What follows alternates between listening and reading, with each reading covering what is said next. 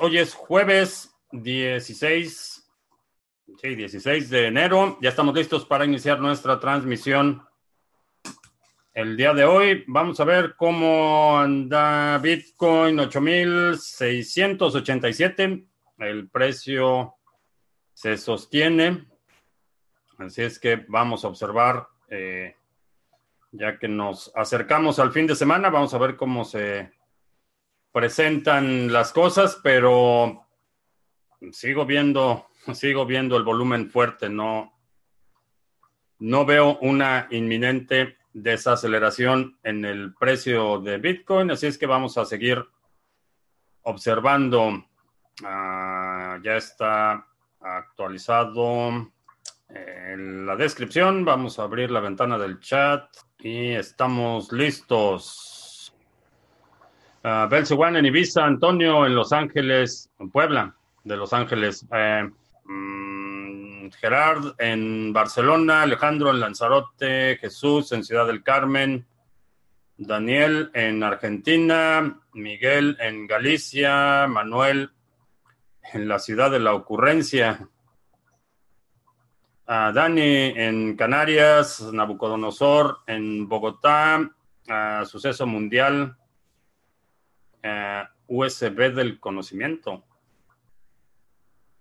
Ah, ok. Ah, Miguel Ángel, long abierto, saludos. Eh, SMBX en Necochea, Robin en Argentina, Francisco en Esija, Esija, la sartén de Andalucía. Uh, eh, Bogotá con tráfico tenaz, eh, Lázaro en Irán, Darío en Madrid, eh, Christopher en Ciudad Satélite, Itziar, saludos, Daniel en Perú, Alejandro en Mérida, Elvira en La Coruña, Manel en Barcelona, Zair en Ecuador, Oscar en, ¿dónde Oscar? En Colombia. Colonia Sierruna, Andrés en Bogotá. José Luis. Eh, ¿Los actuales Ethereum serán válidos en el nuevo Ethereum o habrá que cambiarlos?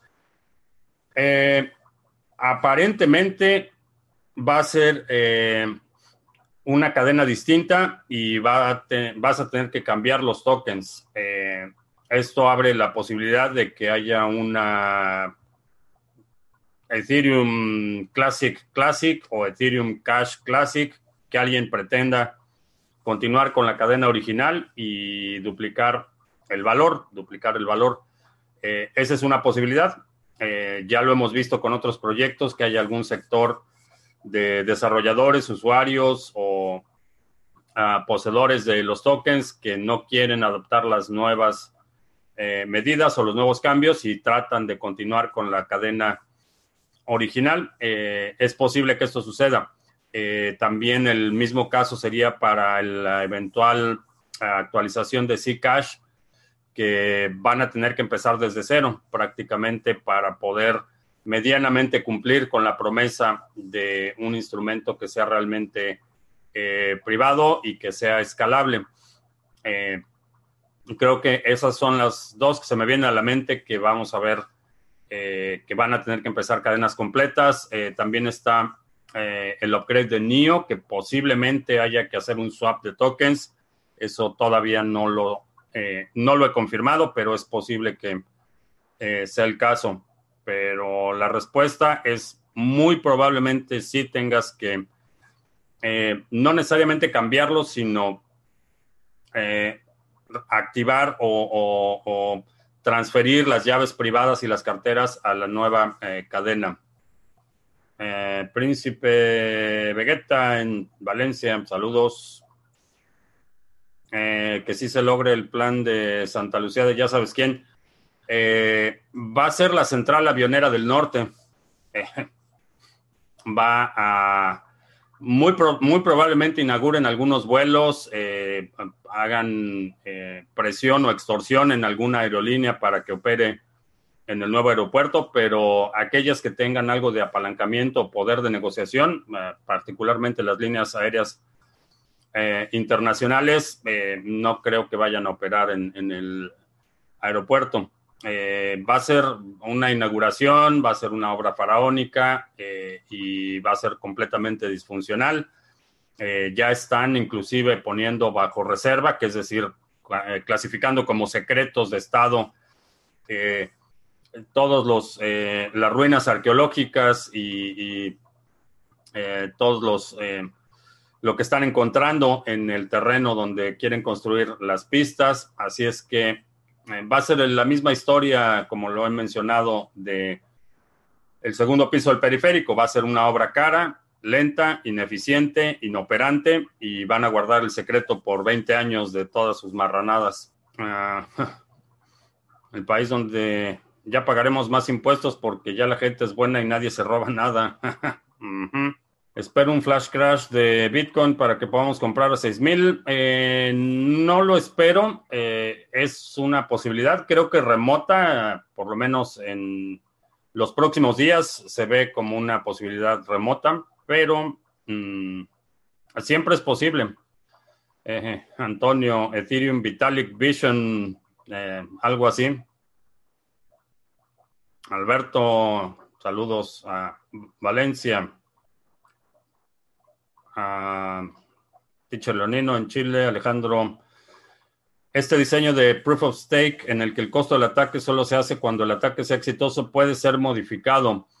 Eh, creo que sí se puede hacer y me parece que la división como lo hace eh, eh, Cardano, que hace el sorteo por Epox, eh, creo que puede mitigar el problema, pero es un problema fundamental para participar en el consenso. Pones stake, pero no gastas. Esa es, esa es la parte donde creo que está el reto. Eh, ¿Es posible que alguien lo solucione en el futuro? Sí, definitivamente es posible. ¿Es posible que alguien pueda mitigar ese riesgo? Definitivamente creo que sí es posible pero eh, es parte del diseño. Al poner stake, no estás gastando esas monedas, las estás poniendo en garantía. Y eso implica que únicamente si el ataque es exitoso, puedes perder esas monedas. Si no es exitoso, eh, no gastas las monedas. Y esa es la diferencia fundamental. En, Proof of Work, incurres en el gasto para crear el nuevo bloque. En el caso de eh, Proof, of Work, Proof of Stake, no incurres en el gasto, es decir, esas, esas monedas no se queman, no se destruyen. Eh, esa es la diferencia eh, sustancial y eventualmente creo que alguien lo podrá resolver, eh, no necesariamente haciendo que los, los tokens que estás poniendo stake se gasten, pero quizá poniendo locks o alguna otra solución podría eh, podría resolverse, pero es parte del reto y si eventualmente alguien lo resuelve, creo que va a ser un, paso eh, eh, enorme para este modelo de consenso. Link como token en la cadena Ethereum, ¿qué riesgo tendría eso? Hay muchos tokens RC20 que dependen de la red de Ethereum en este momento, pero lo que me parece interesante es que un proyecto que tiene utilidad puede ser migrado, eh, puede ser eh, portado a otra cadena, eh, siempre y cuando exista ese requisito fundamental de que resuelva un problema. si empieza a crecer la demanda y la infraestructura, la capacidad o el costo de las transacciones de Ethereum hace que el proyecto se vuelva inviable, se puede migrar el proyecto. El concepto, la idea, la funcionalidad en términos generales, creo que puede operar en cualquier otra eh, cadena, cualquier otra plataforma. Eh, por eso, aunque sí tienes algo de riesgo, definitivamente sí eh, tienes un riesgo subyacente. En mi opinión, en algunos casos ese riesgo es, es marginal. Hay otros casos en los que completamente depende de Ethereum y, y en esos casos creo que tu riesgo es mayor, pero hay muchos y lo hemos visto. Por ejemplo, a, pesar de que no me agrada mucho la idea, eh, D-Live ha migrado de Steemit a Link y luego de Link a, Tron y si hay interés por el proyecto, eh, puedes moverlo. Obviamente implica dificultades, problemas, posibilidades de que algo salga mal, pero no depende la operación completamente de la cadena subyacente. Ah, la inversión a futuro de metal, eh, plata física. Eh, la plata no es una inversión que vería para obtener ganancias, es el tipo de inversiones que haces para ah, preservar el valor de tus ahorros o el valor de tu dinero. No esperaría ganancias astronómicas con la plata. Eh, puedes tener algo de ganancias que son siempre son buenas, pero es más para reservar valor que para obtener eh, un retorno o una ganancia considerable. ¿Quién realmente fundó Ethereum, Vitalik o Hoskinson? Eh, varios, eh, fue un grupo el, que originó Ethereum, no únicamente Vitalik. Qué milagro que no dije el corrupto aeropuerto. No, pues ya. Eh, central, Avionera del Norte es más apropiado. Ah, ¿Qué opino de los pools de Cardano y los problemas que están teniendo? ¿Qué es, es es testnet, para eso es testnet precisamente. Eh, una de las, eh, cosas que nos han pedido como operadores de pool es que intentes distintas configuraciones, distintos setups, eh, distintas variables, que trates de romperlo. ese es básicamente el propósito de testnet, tener la mayor cantidad de variables y la mayor cantidad de escenarios para que ahorita, que es en este escenario eh, controlado en el que realmente no hay valor eh, monetario real que esté a, riesgo, eh, podamos depurar y descubrir la mayor cantidad de bugs y problemas de interacción, comunicación, compatibilidad de software, compatibilidad, compatibilidad de librerías, hasta compatibilidad de hardware. ese es el propósito de testnet y y, la realidad es que no, no tengo mm, ninguna prisa. Preferiría que este escenario de testnet se prolongara por meses antes de moverlo a mainnet, porque una vez que lo mueves a mainnet, entonces las pérdidas son reales.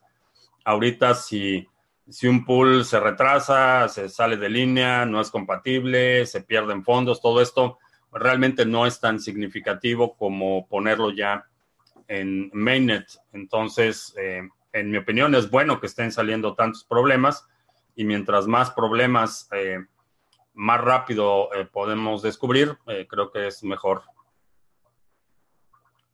Ah, Tyler, que creo que va a vender todo el BTC y comprar Petro. Pues suerte con eso. Creo que estás en el canal equivocado. Ah, la situación este 2020 llegaremos a nuevo 20 mil, otra vez pasaremos o ni llegaremos. Eh, no lo sé, no lo sé todavía. Ah, un amigo parece no saber de criptomonedas. Me preguntó ayer si había pensado en una inflación digital y le dije que no existía. ¿Qué opinas? Mm, sí existe. Ah, nos referimos a Bitcoin, por ejemplo, como una tecnología, a una política monetaria deflacionaria porque el ritmo de emisión va disminuyendo con el tiempo hasta llegar a cero, pero es inflacionaria, es decir, estás creando nuevas monedas eh, de forma en intervalos eh, regulares. Sí existe inflación.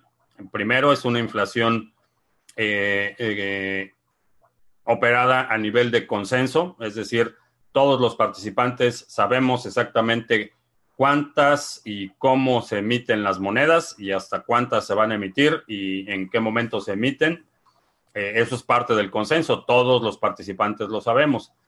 Entonces, no es, eh, eh, hablando en, términos económicos, estrictamente no es que no exista inflación, es una inflación que está controlada, determinada por un algoritmo y que es conocida por todos los participantes del consenso a diferencia de la inflación provocada eh, por el modelo de eh, bancos centrales, en los que es un comité, un grupo de, políticos y, sus secuaces quienes determinan cuánto dinero se imprime, a qué velocidad se imprime y cómo se destinan esos eh, recursos. Es, esa es la diferencia, que por un lado tienes un grupo de usuarios que conoce eh, de antemano, de forma anticipada, que es una inflación, un ritmo de emisión predecible, una política monetaria estable, contra una política monetaria totalmente eh, arbitraria, caprichosa y dependiente más del interés de un grupo eh, político y económico que de los usuarios de ese sistema monetario. Entonces, es tu aseveración es parcialmente cierta porque es distinto en el sentido de la eh, consenso y predictibilidad, pero estrictamente hablando, sí hay una inflación, una inflación predecible y como parte del consenso. Ah, ¿Cuántos años crees que falten para que ya con BTC podamos vivir bien? O sea, pagar comida, vivienda y salud. Em, no lo sé, probablemente cuatro o cinco años, pero obviamente eh, eso no va a suceder a la misma velocidad en todos los lugares. Eh, va a haber focos de desarrollo que vayan mucho más rápido, de la misma forma que hoy en día hay eh, sectores de la población que tienen acceso a Internet, ancho de banda de alta velocidad, a un costo muy razonable. En otros lugares tienen acceso a un ancho de banda menor con mayores costos y hay lugares donde no hay ni siquiera servicio de Internet. Creo que vamos a ver un fenómeno eh, similar. Va a haber ciertos focos en los que se va a desarrollar más rápido que en otros, así es que depende dónde vivas. ¿Cómo está en general la fiscalidad de los criptoactivos en Portugal? Eh, el comercio de criptomonedas está exento de impuestos, es básicamente lo que, lo que hicieron y creo que es una eh, buena alternativa para atraer eh, capital y creo que muchos países deberían de, seguir esa iniciativa, eh, particularmente eso pone en riesgo a, sus vecinos, pero es básicamente no, no pagas impuestos por las ganancias obtenidas por la actividad de trading. Ah, la migración de fiat a cripto será parecida como la migración de oro al fiat o más rápido. Eh, creo que más rápido. Eh, creo que la, fricción que tienes para entrar a cripto eh, va a ser menor de la que tienes para entrar a oro. Y uno de los puntos de fricción que veo es el, el transporte y la custodia. si hoy quiero comprar oro, por ejemplo,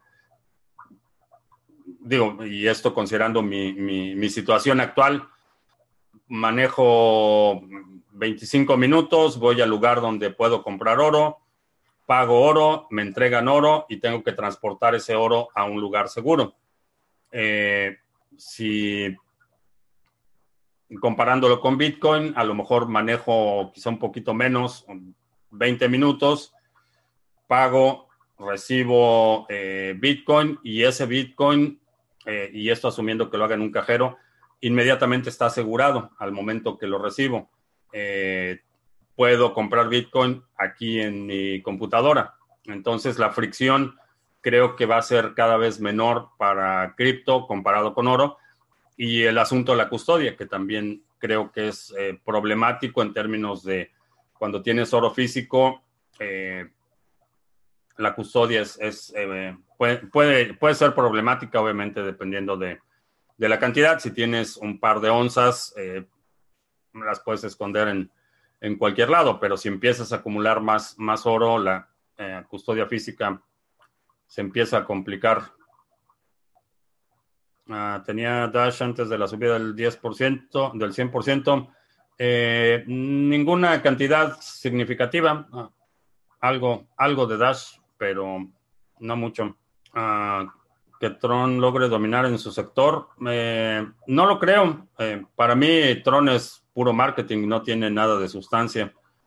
Eh, ¿Alguna posibilidad de subidas en su valorización? Creo que sí, creo que puede, puede subir en valor porque tiene un brazo de marketing muy efectivo, pero de sustancia, en mi opinión, no hay, no hay nada. Alguien con acceso a una pila nuclear podría estar minando a coste cero. Si es así, ¿por qué no lo hacen? Ah, bueno, la pila nuclear no tiene coste cero. La energía nunca tiene coste cero. Eh, obtener la pila nuclear eh, va, a tener un costo implícito, el combustible tiene un costo implícito, el, enfriamiento tiene un costo implícito, entonces no es costo cero. Eh, lo que sí estoy viendo es que en Rusia hay ya tienen un plan formal para vender el excedente de las plantas nucleares para minería específicamente. Entonces, eh, la energía nunca es costo cero. A lo mejor tú no la pagas, pero no quiere decir que tenga costo cero. Es el caso que hemos visto eh, en varias ocasiones en las noticias, alguien que está en su, en su empresa o en una oficina de gobierno minando Bitcoin con energía que no pagan, pero no es que sea coste cero, es coste cero para ellos. Ah, ¿Cuál sería el mejor lugar para congelar BTC en dólares? Uh, no Tether. Ah, si tienes dólares, no tienes BTC. No puedes congelar BTC en dólares. La única forma de congelar BTC es en BTC. Una vez que lo cambias, no tienes la garantía de que eh, puedas adquirir la misma cantidad de Bitcoin con los dólares que tienes. Ah, ¿Crees que Fantoche tiene la otra mitad de la llave privada del millón de BTC? Dice que ya le ha llegado el mensajero. Es una estafa, es, un fraude eh, de principio a fin.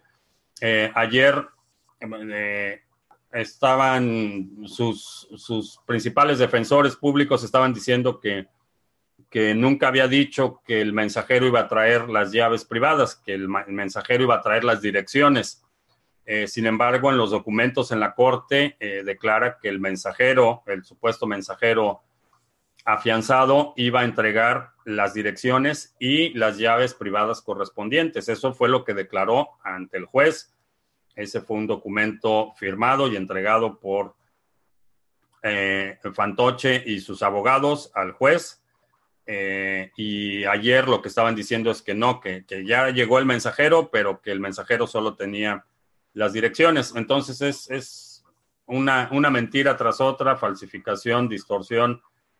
Eh, no, creo, no creo que tenga acceso a ese millón de Bitcoin, no creo que sea Satoshi y, creo que va a terminar mal el asunto del juicio y creo que Fantoche va a terminar mal.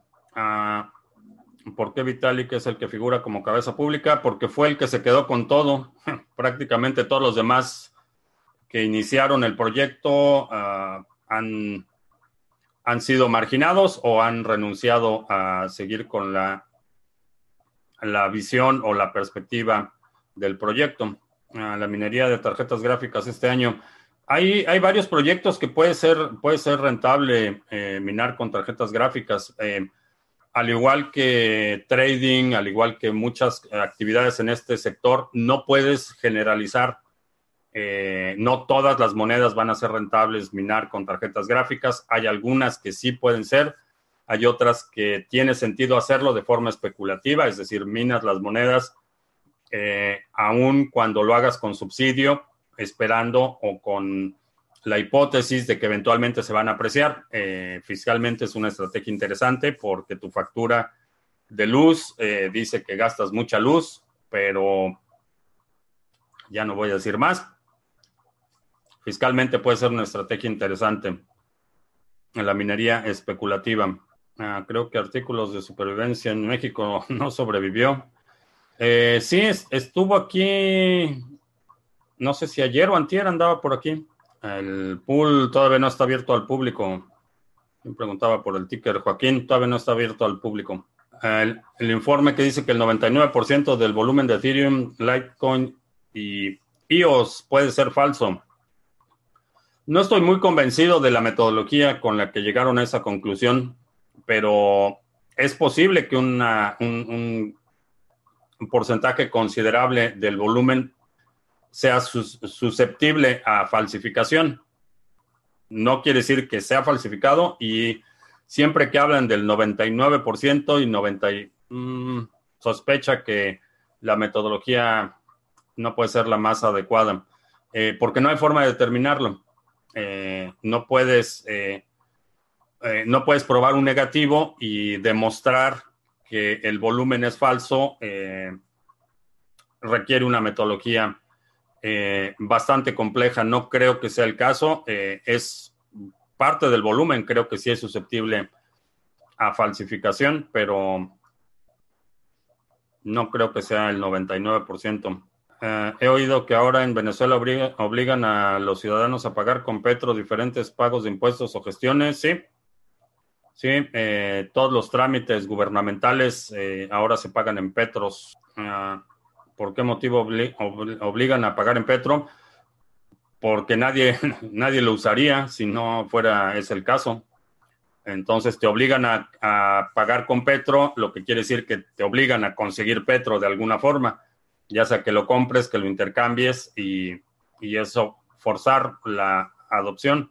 a lo mejor wallet para BTC en Android.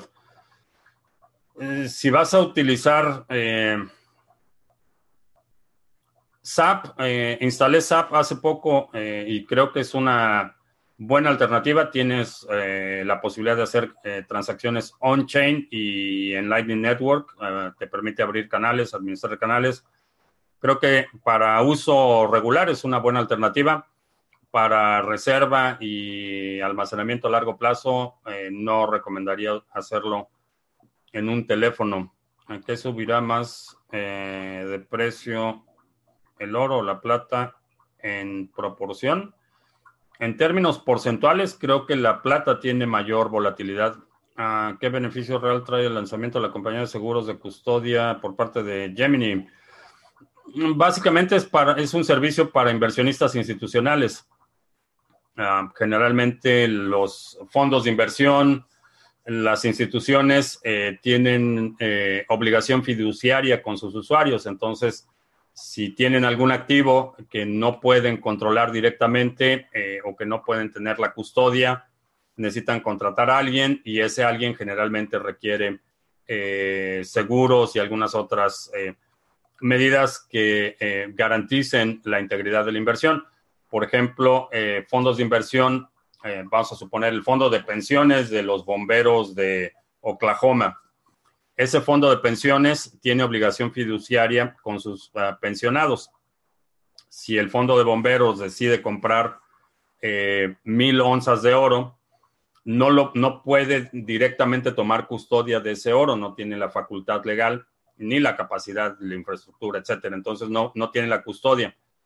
Pueden contratar una bóveda de oro, eh, que por cierto aquí en Texas van a abrir una de las más grandes del mundo eh, un centro para eh, custodia de metales y bóvedas privadas y va a estar, está interesante el complejo de custodia de oro que van a abrir, pero bueno, puede contratar un espacio ahí, contratar una bodega o contratar custodia de oro en, una bodega, pero esa bodega requiere un seguro, requiere ciertos cumplir con ciertos requisitos para que eh, legalmente el fondo de pensiones de los bomberos de Oklahoma pueda contratarlos. Eh, en el espacio de las criptomonedas no hay, no había nada similar o hay, hay algunas eh, alternativas, pero para inversiones institucionales es problemático el hecho de tener custodias de las llaves, no lo pueden hacer por ley, pueden contratar a alguien, pero ese alguien debe tener eh, los seguros y las fianzas necesarias para que puedan eh, contratar los fondos de pensión. Entonces, creo que va a facilitar, reducir un poco la fricción para la adopción en eh, fondos de inversión que no quieren entrar a través de un ETF o algún otro instrumento derivado. Ah, ¿Qué distribución de Linux es más segura? ¿Más segura para qué?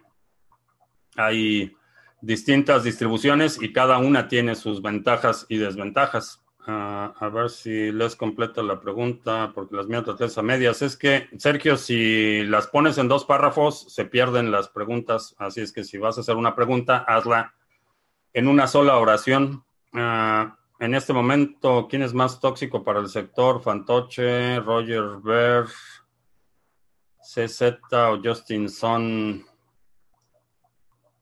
Interesante selección de personajes.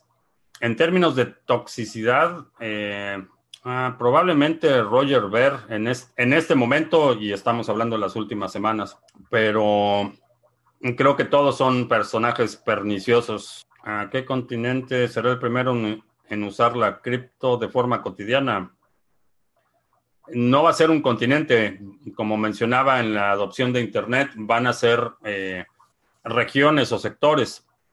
Eh, de la misma forma que en este momento, por ejemplo, eh, a nivel de Latinoamérica, uno de los países con mayores niveles de adopción, puede que, bueno, no necesariamente es adopción en todo el país, sino quiere decir que tiene focos de adopción el uso que se da de las criptomonedas en, eh, por ejemplo, en la capital, en Buenos Aires, es eh, mucho mayor que lo que se da en el resto del país en general. Y lo mismo sucede en la mayoría de los países de Latinoamérica. No va a ser un continente ni va a ser un país, van a ser focos eh, de desarrollo, de la misma forma que en, en, la adopción de Internet, en el desarrollo de Internet, tenemos focos de, de desarrollo con niveles de adopción y de utilización mucho mayor que el resto de, eh, de, los países y de los continentes. No creo que sea una, una cuestión eh, tan eh, normalizada o promediada a nivel de un continente. ¿Algún día algún país nos ofrecerá una nacionalidad o beneficios por tener BTC? Sí, creo que sí. Ah, sigue siendo rentable llenar, ah, Genesis Mining a seis meses o simplemente comprar los BTC. Eh, Genesis Mining está resultando una buena alternativa para eh, pagar por un servicio, eh, declarar la compra de un servicio de capacidad de cómputo y obtener el beneficio de Bitcoin. fiscalmente tiene ventajas. Ah, Chile Bit de, a poco ha ganado la batalla gracias al presidente judicial que sentó Buda. Sí, esperaba, esperaba, y creo que, si no mal recuerdo, lo comenté, que con el precedente de Buda no, no veía que Chile Bit tuviera muchos problemas para que le restauraran los servicios, el acceso a los servicios bancarios. ¿En qué se beneficia Portugal a traer capital de trading y cripto si no se paga impuestos por ese dinero que se gana? Porque los, el, beneficio o el bienestar de una población no tiene que ver con los impuestos o con los servicios del gobierno directamente.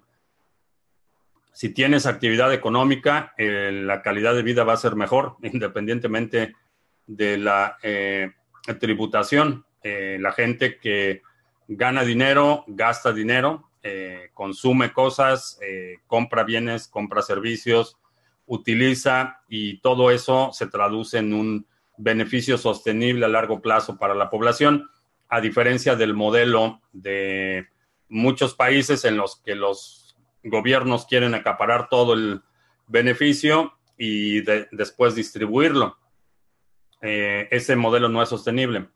lo hemos visto en buena parte del siglo XX y lo que va del siglo XXI eh, economías se colapsan porque el gobierno quiere acaparar todo el, producto eh, o el excedente de la riqueza nacional para redistribuirlo y se, colapsan los sistemas de pensiones, eh, se colapsan los servicios y, ha sido una historia que se repite una y otra vez en ese modelo. Es preferible un modelo en el que se estimula la economía porque si tienes gente que está consumiendo, los empleos son estables, eh, la demanda es estable y la economía es en general mucho más sana que eh, depender de la creación o, la riqueza creada por el expendio o el gasto eh, del gobierno. Esa es la ventaja y, y, es un modelo mucho más sostenible que tasar y redistribuir. Me ofrecieron vender un terreno y darme a mero. ¿Veo viable el proyecto? No. Terreno no lo cambiaría por nada que no fuera Bitcoin, honestamente. Ah, ¿Por qué cripto cambiarías IOS en este momento? por, casi por cualquier cosa. Pero obviamente la prioridad sería Bitcoin. Y si no tienes Cardano, Cardano sería una buena alternativa. Ah, que NEO tiene futuro, creo que tiene potencial, sí. Ah, si el cuerpo humano emite energía, sería posible conectar a varios humanos en una oficina para que mientras trabajan minar BTC.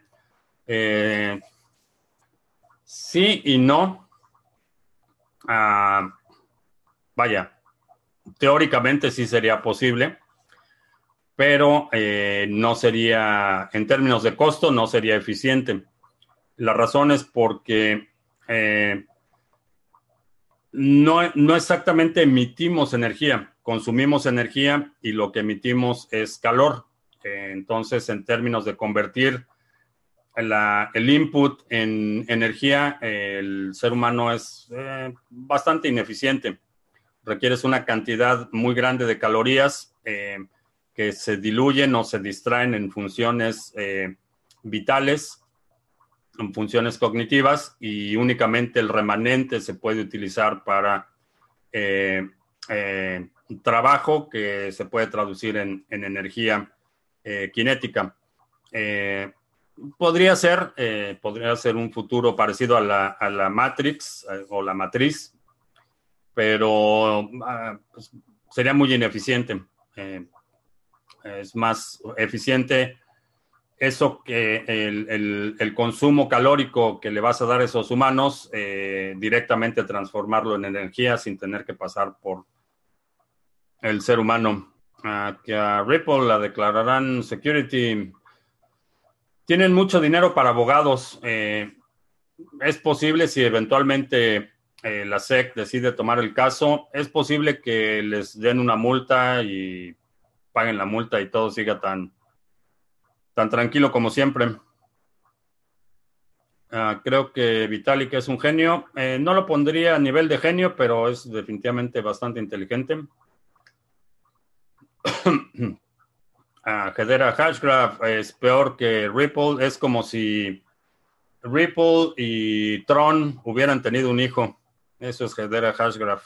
Uh, ¿Cómo puedo ver el saldo de mi cartera en papel sin exponer la dirección pública?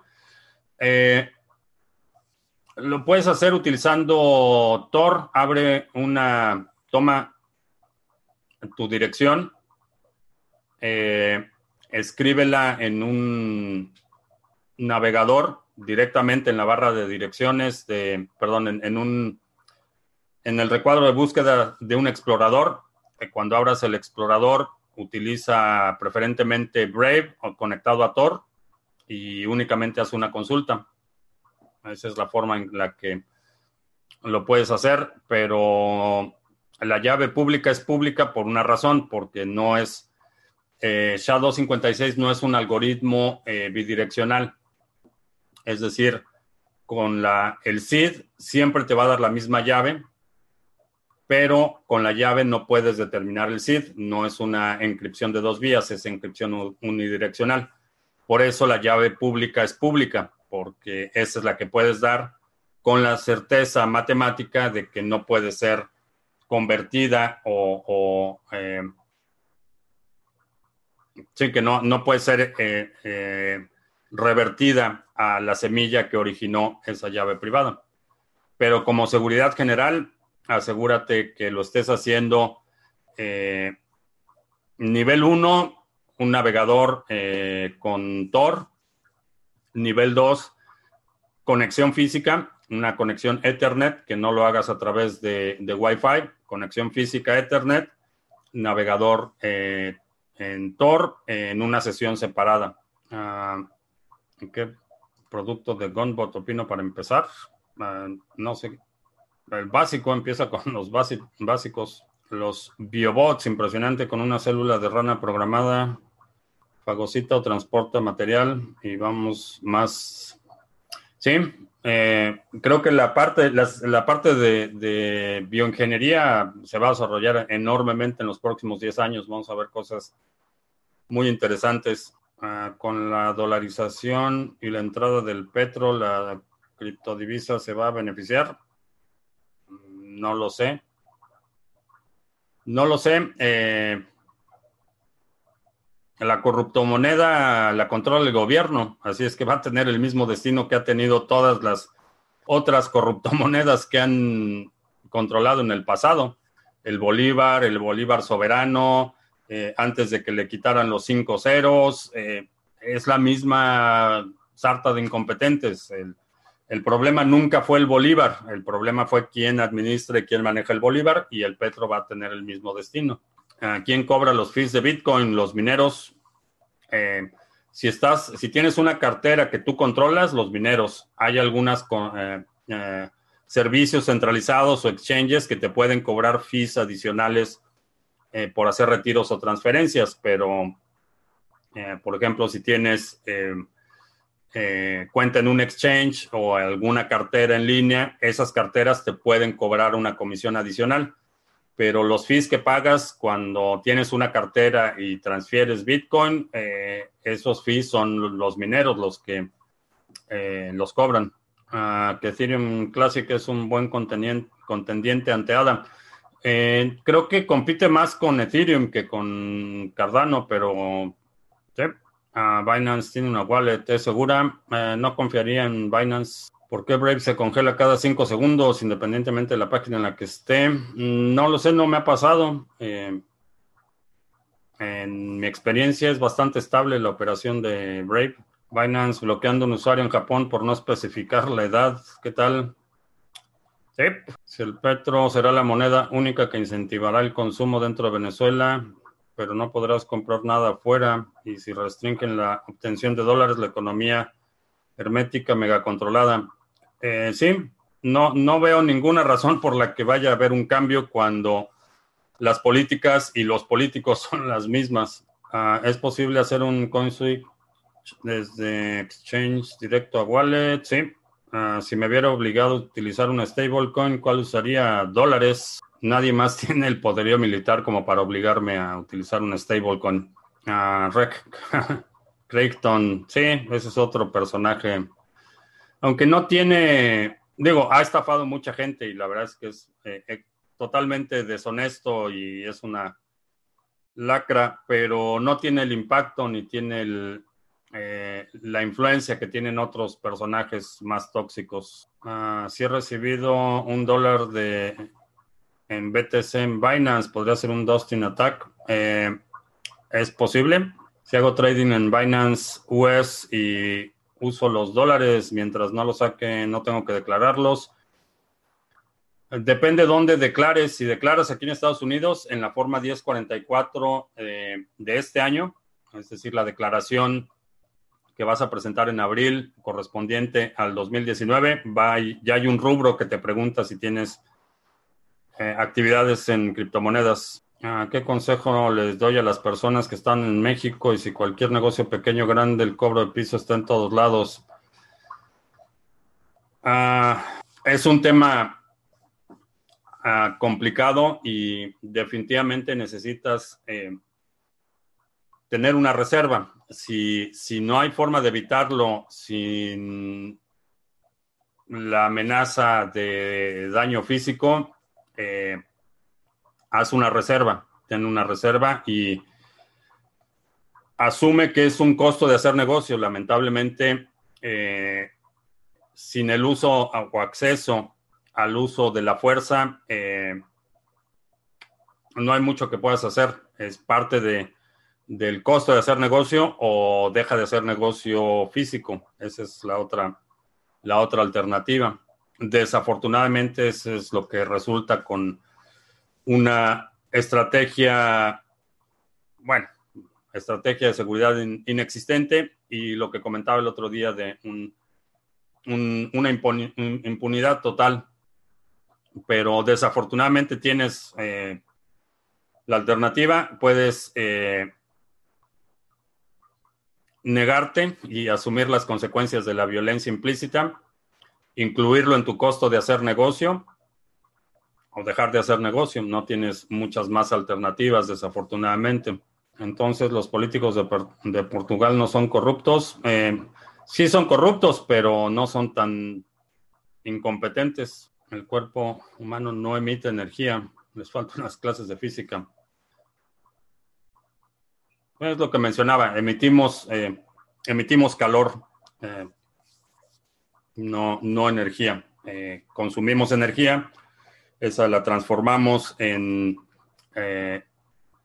energía que consumen las células y, y, el resultado es la emisión de calor en términos de energético, pero correcto, no emitimos energía. ¿Qué es lo mejor que me pudiera pasar a México en el 2024 cuando salga la cuarta transformación. No va a salir la cuarta transformación. Lo, si estás en Venezuela del Norte, Bitcoin, bolillos, balas y botica, no va a salir la cuarta transformación. ¿Cuál es la diferencia entre la llave privada y la semilla?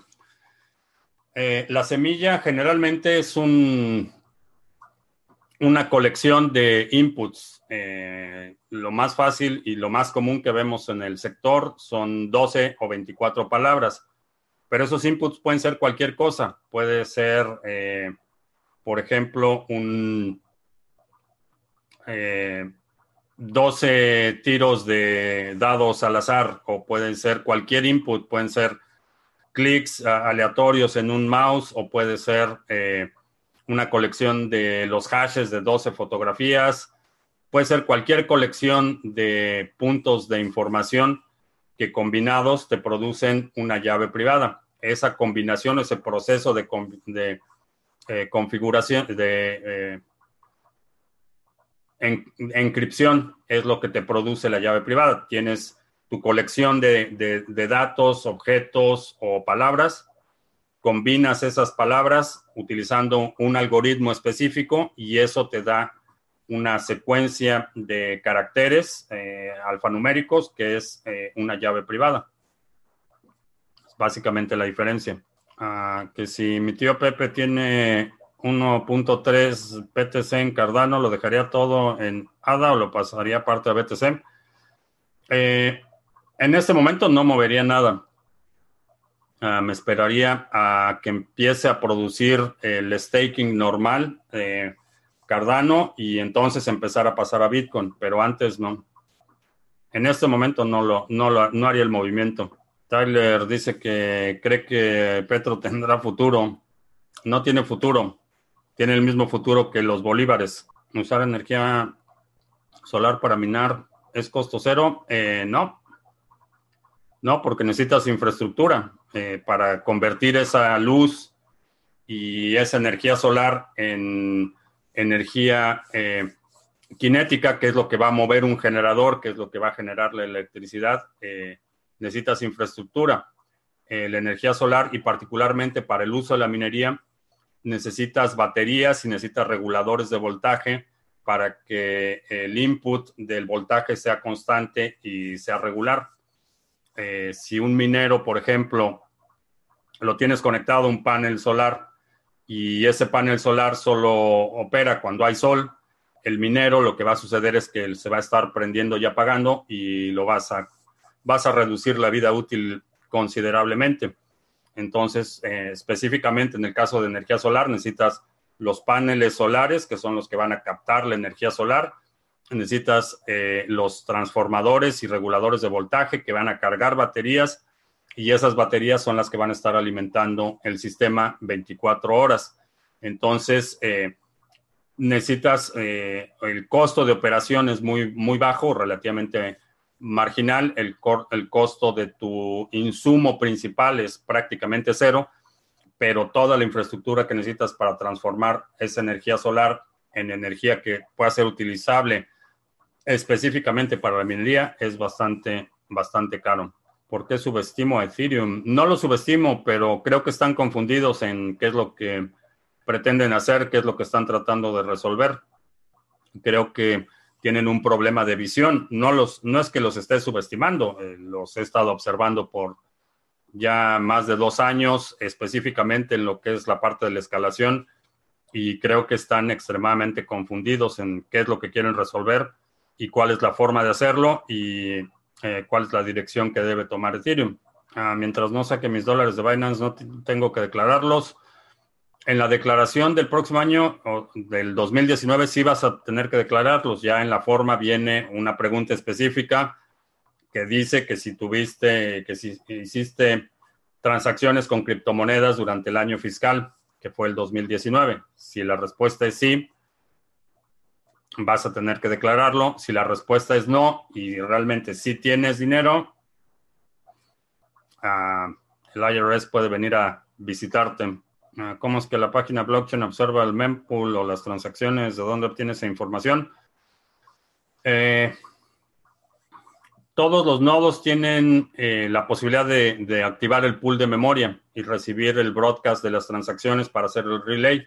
Toda esa información es pública que está en la red, está en todos lados, todos los nodos tienen acceso a ese tipo de información. Tú puedes ver el mempool, eh, los mineros eh, eh, lo pueden ver, eh, es parte del protocolo. Minar con placas de video es evasión fiscal. No exactamente.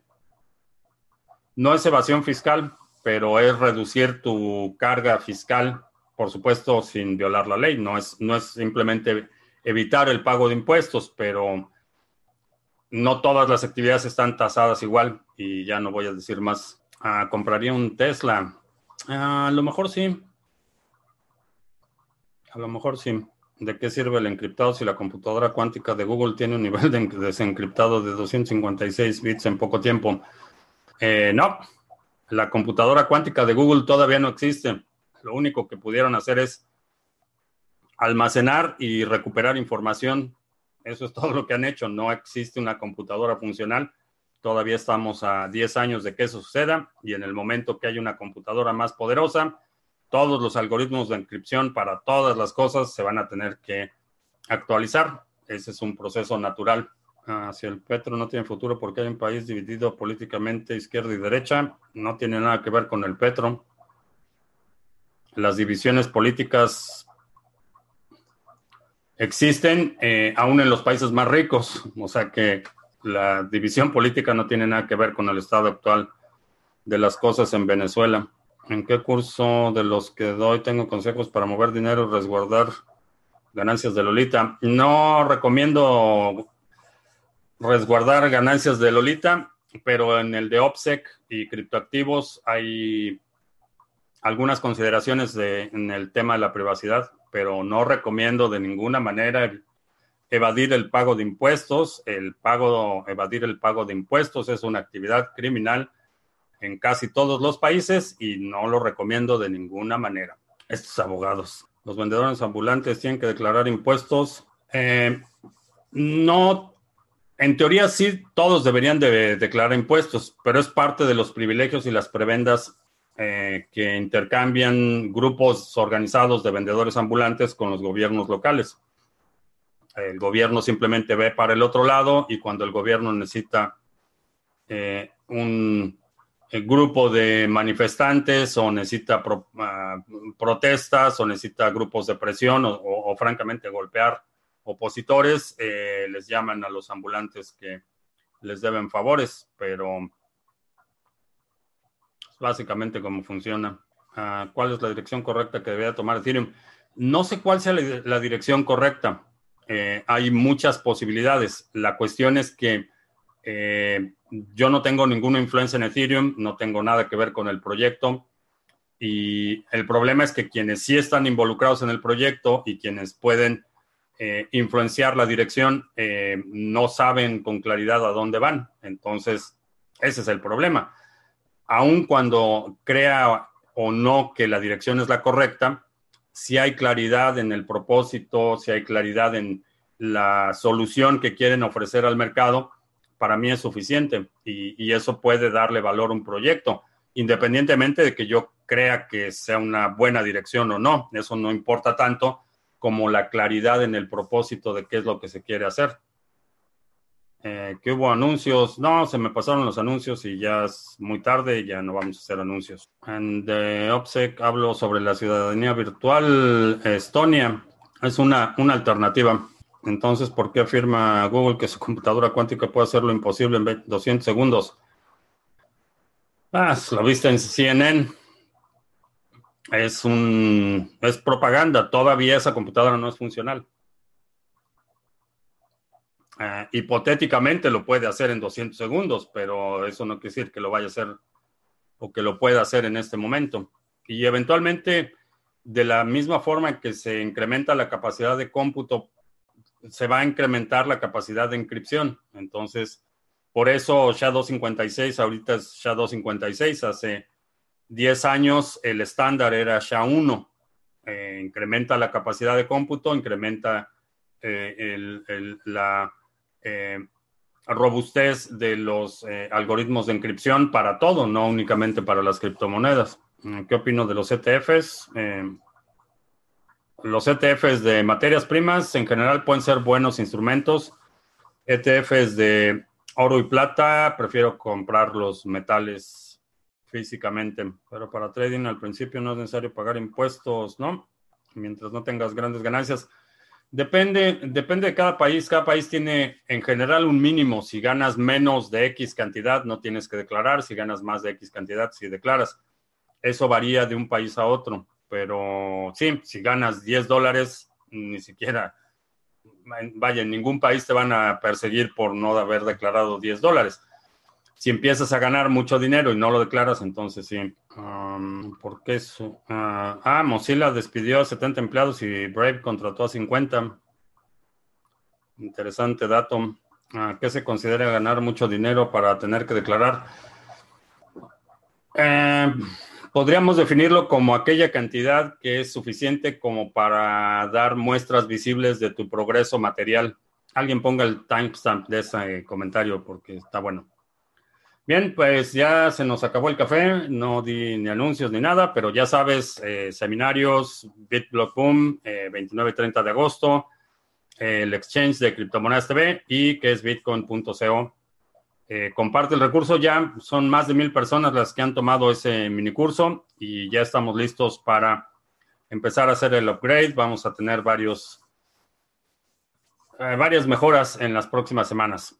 Y con eso me despido. Te recuerdo que estamos lunes, miércoles y viernes a las 7 de la noche, hora del centro, martes y jueves a las 2 de la tarde. Los domingos estoy publicando un resumen semanal para eh, resumen con los datos, perdón, con los segmentos más gustados a lo largo de la semana. Si hay algún comentario, algún segmento de la transmisión de hoy que quieras eh, considerar para incluir en ese eh, resumen semanal, que también el resumen semanal incluye el comentario de los mercados por parte de Juanse. NL, eh, deja un comentario aquí abajo con la marca del tiempo y lo consideraremos para el resumen. Por mi parte es todo. Gracias y hasta la próxima.